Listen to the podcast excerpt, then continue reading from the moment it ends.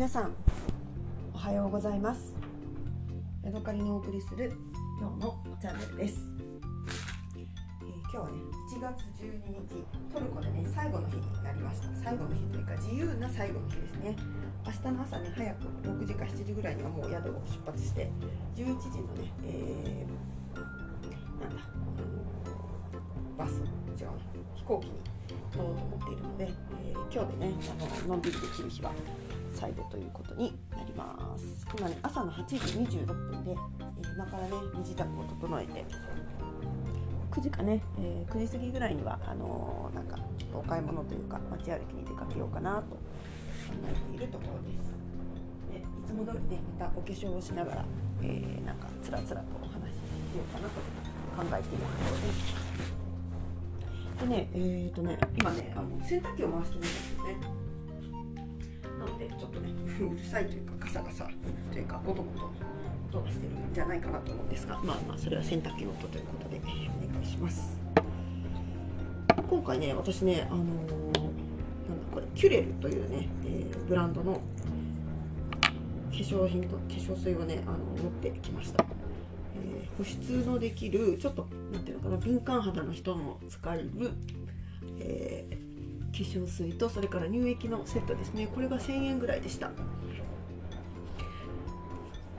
で大体ね私ねいつもね旅行に行くとねもうねハンドクリームというかなんていうのかなボディクリームみたいなね、えーものを、えーなんか小さい容器に詰めてきてそれでね、あのー顔の保湿も体の保湿も全て済ましちゃうんですけど今回はなんとなくね、えちょっとドラッグストアに行ったらこのキュレルのね小さい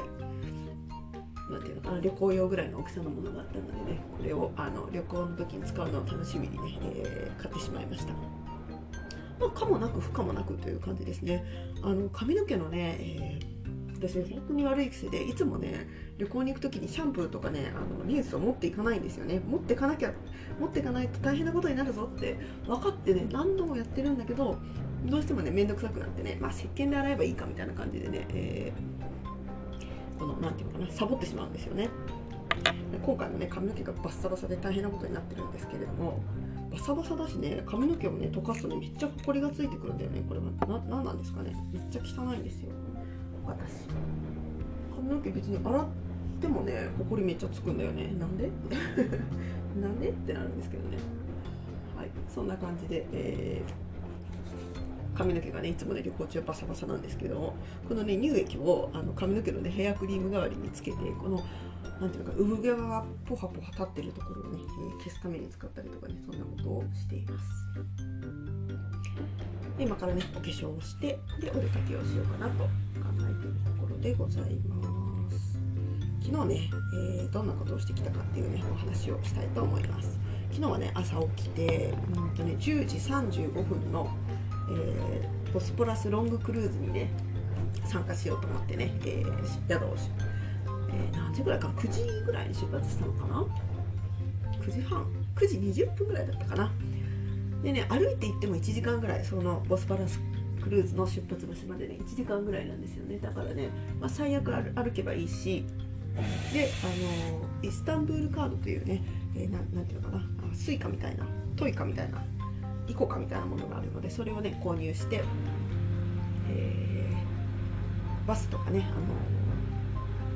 のなんかフェリーとか乗れるので、えー購入してね、えー行こうと思って。まずね地下鉄の駅にねそのねイスタンブールカードという交通カードをね買いに行ったんですよ。そしたらね買い方がよくわからなくてあれ？ってなってね。でなんかね1日だけ使える乗り放題カードみたいなやつがあるんですけどそれがね300リラとかするんですよね。1500円。いやいやいやと思って。1回乗るのにね、えー、と70円とか80円とかそのぐらいなのでどんだけ乗ったら300リラの、えーあれが元が取れるんだよと思って。でもねそのカードを買わないとあの地下鉄とかねバスとか乗れないですよ。あの現金はもう受け付けてない。だからうんと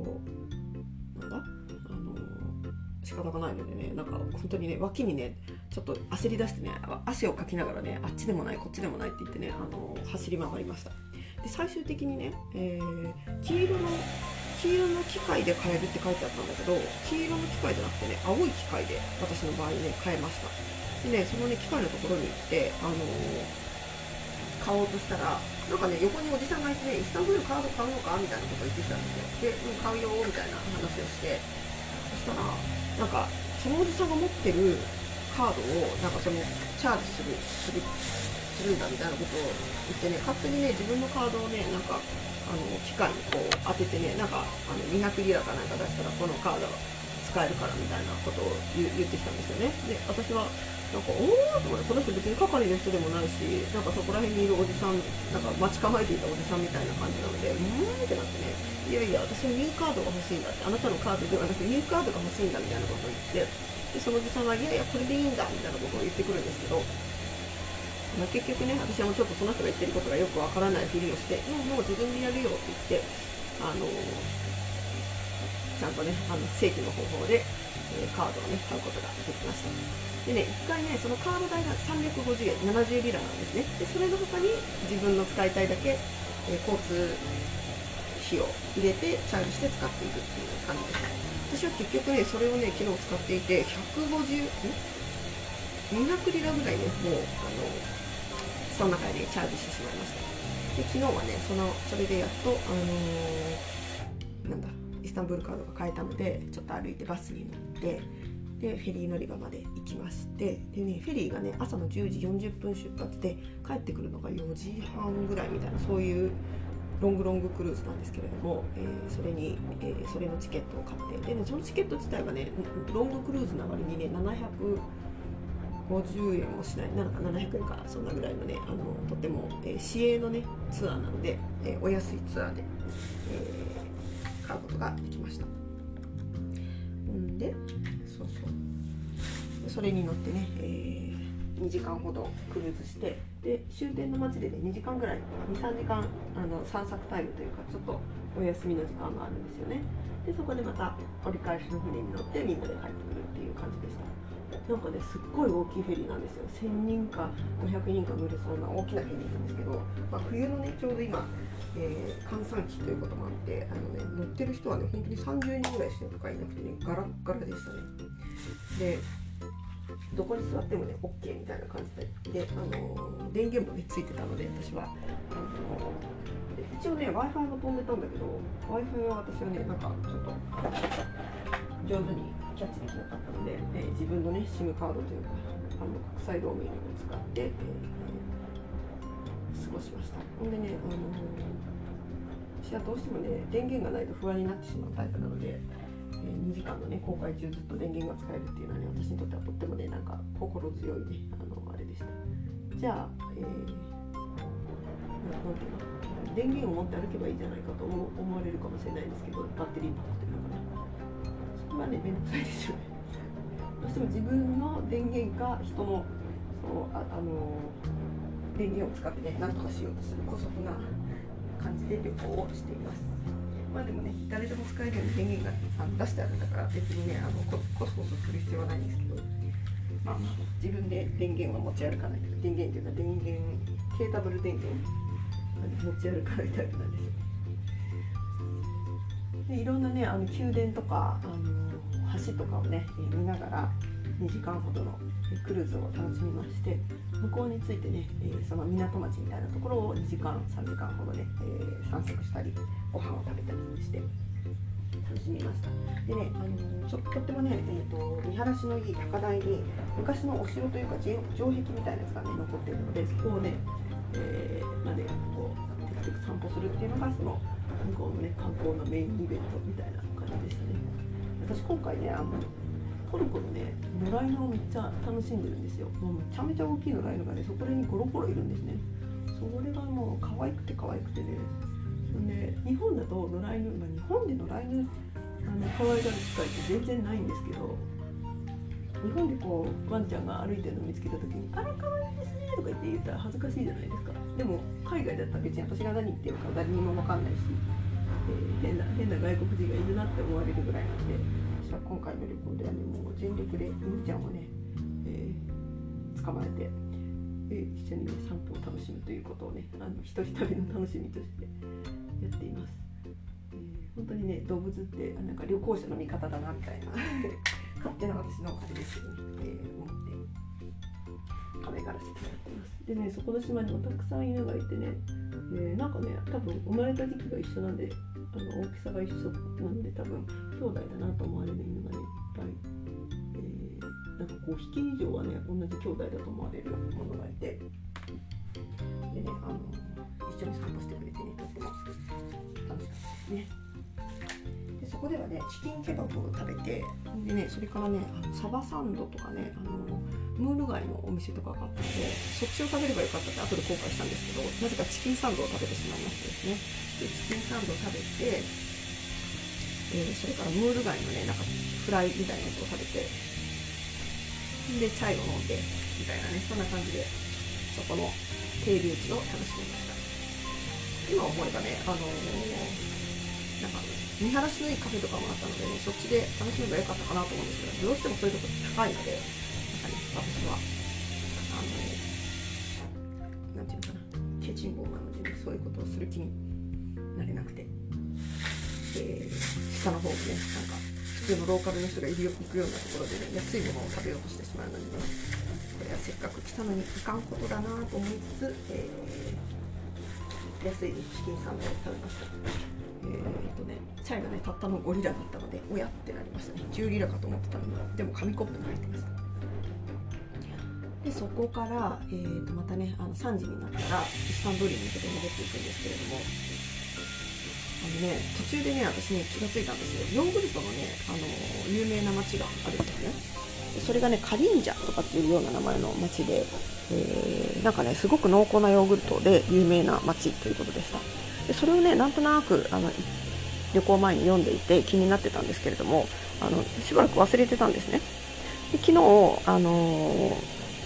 行く途中にその地名をこう検索してたらあこれヨーグルトの有名な街じゃんっていうことにやっと気がつきましてあヨーグルト食べたいなそんなになんかトルコ人もよあの買いに来るヨーグルトならなんか美味しいに違いないと思ってねあの気になっていて。そこでねヨーグルトをね一瞬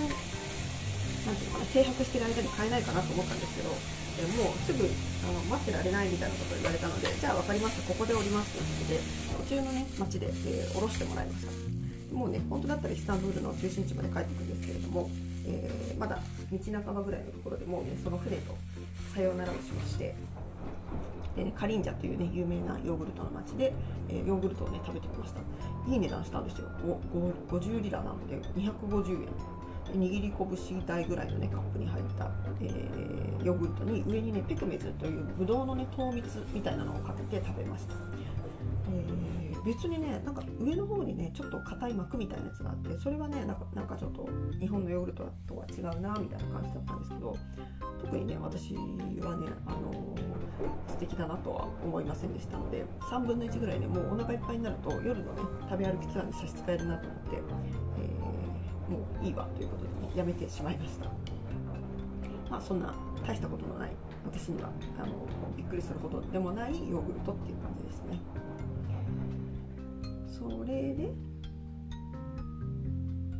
でだんだんね、え、時間になってきて5時ぐらいに、えーと、ガラタ島というねあの観光の中心地ぐらいに戻ってきまして、えー、あそうか。そのねカリンジャっていう町からどうやってね、えー、食べ歩きツアーの、えー、待ち合わせ場所である中心地まで帰ろうかっていうのを考えた時にねなんか大きな橋を渡っていくバスを乗り継いでいく方法とバスでフェリー乗り場まで行ってそこからねフェリーでこう対岸へ渡るっていう2つの方法があったんですよ。で私はねなんかあんまり時間が合わなさそうだったんだけど間に合わなさそうだったんだけどねフェリーで行く方にかけてみたんですね。そしたらね本当にねあの着いた途端にフェリーが出るみたいな感じでね乗り継ぎがめちゃめちゃスムーズにいって私のねあの勘がさえ渡ってるわと思ってねめっちゃね自分でいい気になりました。でそれからガラタ島の辺まで戻って1回ねその食べ歩きツアーの,、えー、あの集合場所をねこかっていうのを確認してそれからね、えー、周りもね散策してきました。まあね観光の有名地っていうこともあってね周りにカフェがいっぱいあってすごいみんながねオープンカフェでお茶してるんですよね。私にはね寒いわっていう感じなんですけれどもみんなねあの路上とかにね椅子出してねお茶してて。なんかねあのー、チーズケーキが有名なねお店があってここがすごい有名なんだよって言ってねガイドさんに教えてもらいました。でその他にねあの年ぐらい前10年も経ってないと思うんだけどなんかインスタグラムですごいね塩をかけるのが特徴的ななんかトルコのシェフみたいなのが流行ったんですよ。でね、その人のお店がありましたで多分ねでこれここにそのお兄さんいるのって聞いたらあのいやいやこれはねチェーン店っていうかなんかフランチャイズだよって言ってねガイドさんが教えてくれたんでですよねってなりました彼は今ね別にあのなんかえっ、ー、とドバイとかねなんかあっちの方にいるんじゃないかなみたいなことをね言ってましたね。はい。でね食べ歩きね結構ね楽しかったしあの思いがけないものをねいろいろ食べました。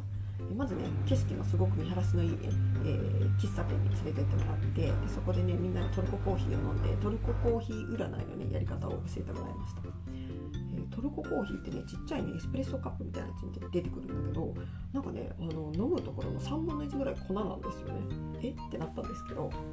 あのそこの上澄みだけを注いでくれるかと思いきや全然ねあのめちゃめちゃ粉いっぱい入ってたんですよ。で飲む分には関係ないんだけどだんだん飲んでいくと下の方の粉がね口に入ってくるみたいな、ね、そういう感じでへえとなりました。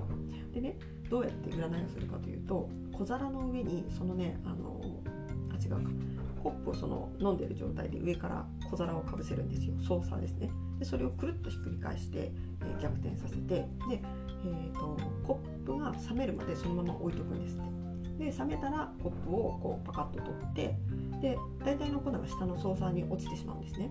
なんだけどそのコップを裏返してそこのコップの側面にねいろんな形が見えるんです。なんか火山みたいな形だねとかダンシングレイディーだねとかラビットだねとか。別にそれはね自分の好きな形をねあの考えればいいんですけれどもあこの形こんな風に見えるよとかね蛇みたいに見えるよとかねみんなで言い合うんですね。でそうするとガイドさんがなんかトルコのね占いサイトみたいなところを見て「お蛇っていうのは敵だね」とか言ってねあの教えてくれてね「え、なるほど」と思ってね。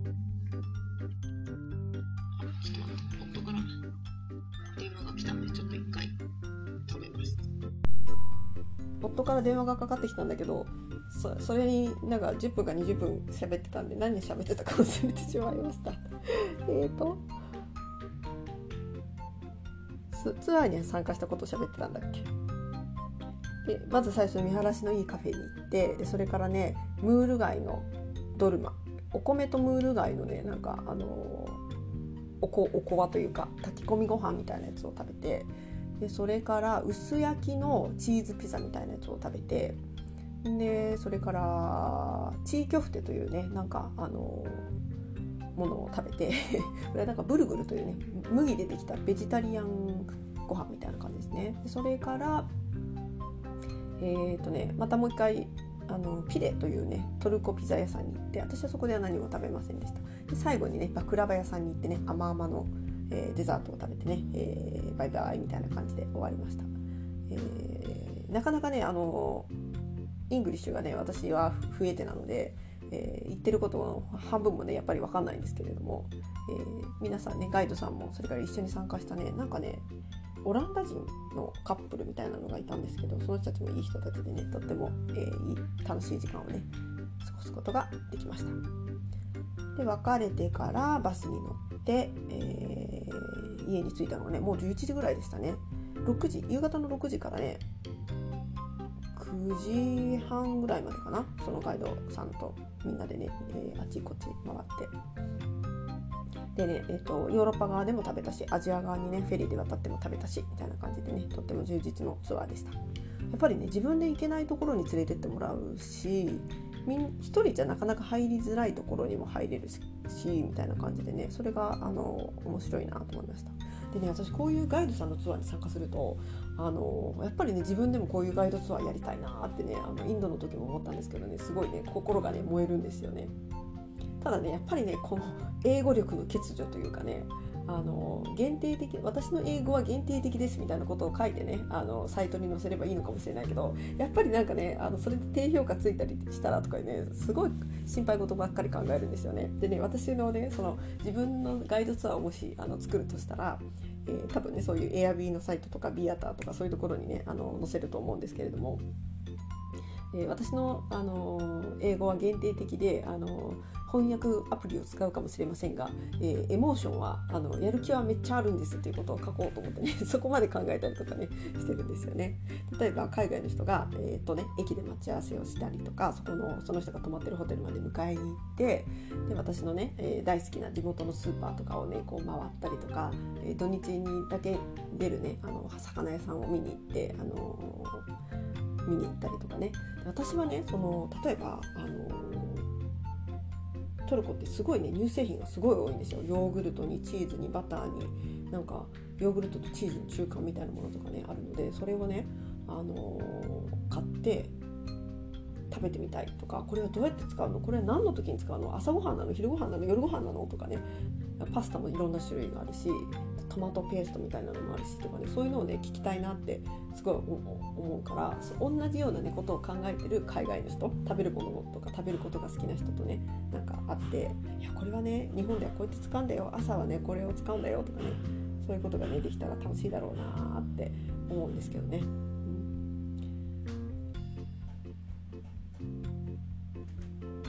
っていうそんな感じです。はい、ではね、えー、朝の9時7分になりましたので今からねちょっと、えー、ズボンを履いて今日はねエジプシャンバザールとかねスパイスバザールとか、えー、グランドバザールとかあの辺のね、えー、一級買い物地域にね、えー、行ってきたいと思います。で可愛いねお皿がなんか夫は気になってるみたいなのでそのサラダボウル的なね可愛いお皿をね、え記念に買って持って帰ろうかなっていうのをね、え思っています。なんかね私がねあのイスタンブールに行くということが直前にね夫がいろいろねそのトルコのお土産とか美味しいものを調べてくれたんですよね。でそれでね濡れバーガー食べるといいよとかねあのなんかチャイグラスが可愛いよとかね 教えてくれたのでせっかくね教えてくれたのでね私もねその気になって今日はね買い物に行っていいのがあれば買っていきたいかなと考えています、ね、だいぶねあのピスタチオ2 5キロでね石鹸が2キロぐらいあるのでねだいぶねもうね荷物がいっぱいになってきてしかもね帰りにね中国の上海でお茶を買おうと思ってるので、えー、だいぶね荷物がね、えー、こう増えてきたっていう感じですけどね、うん、でもねあの仕事前のお土産も買いたいから、ね、それを考えるとまだまだ、えー、買い物することになるかなっていう感じですね。はい。というわけでね今日はここまでです。また明日お会いしましょう。さようなら。